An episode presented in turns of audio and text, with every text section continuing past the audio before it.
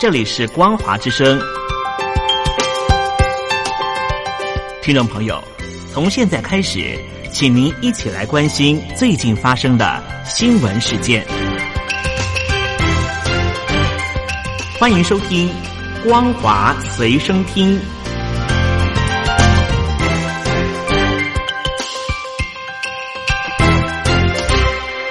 各位听众朋友，大家好，欢迎收听本节的光华随身听，我是艾格。新闻的一开始，先带您关心香港疫苗接种的消息。香港的民众对于政府是越来越不满，就连香港政府购买大量的新冠肺炎疫苗，要免费为市民接种，民众也不买单。香港市民的接种意愿始终不高。行政长官林郑月娥感慨，香港的接种疫苗人数不尽理想。以香港七百五十万人口计算。只有百分之十一左右的人口会接种手机疫苗。分析指出，香港人忧虑疫苗的副作用。另外，在抗议上采取消极态度，也反映香港人持续对政府的不满。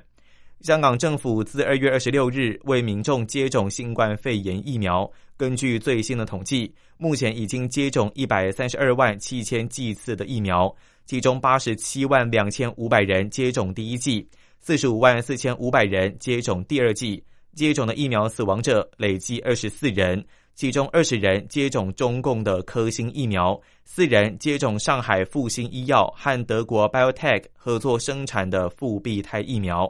大陆制的疫苗安全性一直备受质疑，尤其是科兴疫苗第三期的测试数据根本就没有刊登在国际的医学期刊，不符合早前订立的标准。香港政府为了讨好中共，就通过行政命令让香港人打疫苗做实验用的白老鼠。分析指出，香港接种率低，其中一个可能是与香港人忧虑疫苗的副作用有关。至今已经有多例接种疫苗后死亡以及大量副作用的个案。另外一个说法是，虽然反送中运动已经沉寂，但支持者持续对香港政府不满，在抗议上采取消极态度。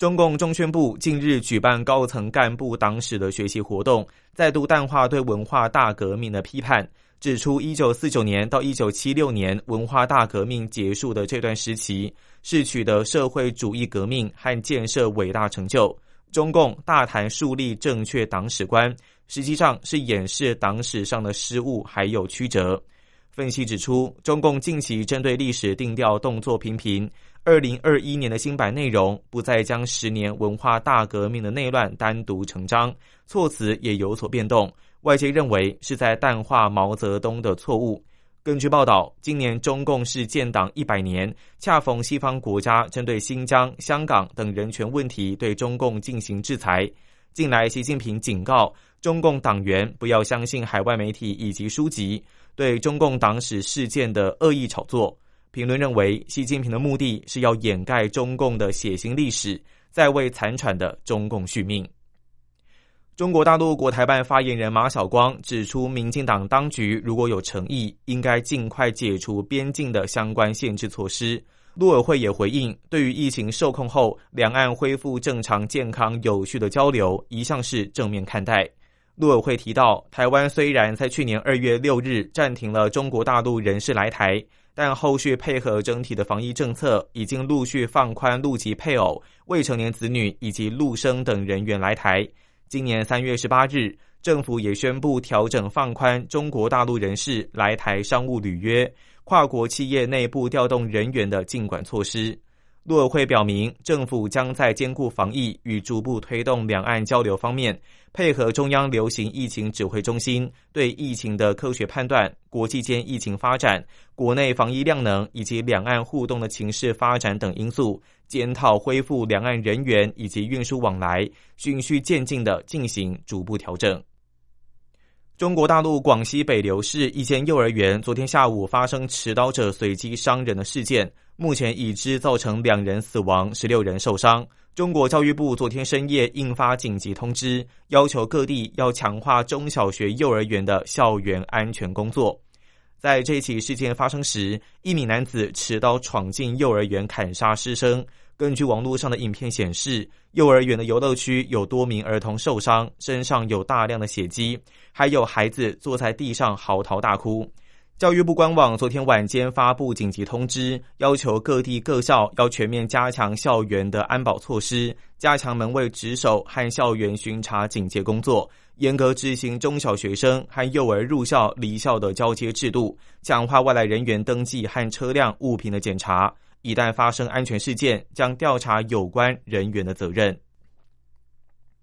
美国联邦准备理事会主席鲍尔在今天指出，暂时性的物价上涨不会让联准会撤回在二零一九年新型冠状病毒疾病的疫情期间倾注在美国经济上的刺激措施。制定政策的联邦公开市场委员会结束两天会议后，鲍尔表示，虽然美国这个世界最大的经济体正从去年的危机深渊逐渐迈向正轨。但距离复苏还是相当的遥远。现在就谈减缓刺激措施，还显得有点太早。他强调，联准会维持基准借贷利率接近零的承诺。这一项政策在疫情危机开始的时候就实施到现在。另外，他也承诺联准会将维持大规模的购债计划，直到就业回升和通货膨胀率超过百分之二达到一段的时间。鲍尔表示，近期物价上涨，包括三月份消费者物价指数年增百分之二点六，主要是相对去年物价下跌后的反弹所致。这种情形短期内就会消除。他也坦诚，构成通膨压力因素之一的供应瓶颈要如何解决，也比较难以预测。以上就是本期的光华随声听，感谢您的收听，我是艾格，我们下次见。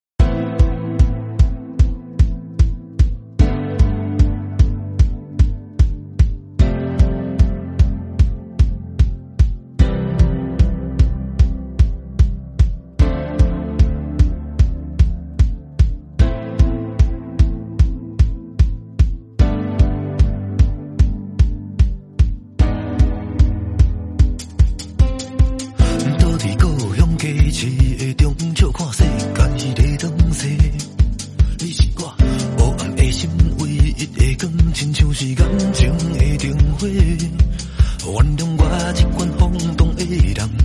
原谅我做这款夭寿的人。每一摆你的眼神在震动，拢予我无法分西东。我用我的人格来保证，我是永远袂后悔。你是我目前为止的爱情内底，无疑是上水的迄、那个。我其实不是不愿离开，拢怪你走入了我的人生，无情的爱，情伤害造成，你我着爱来负责任。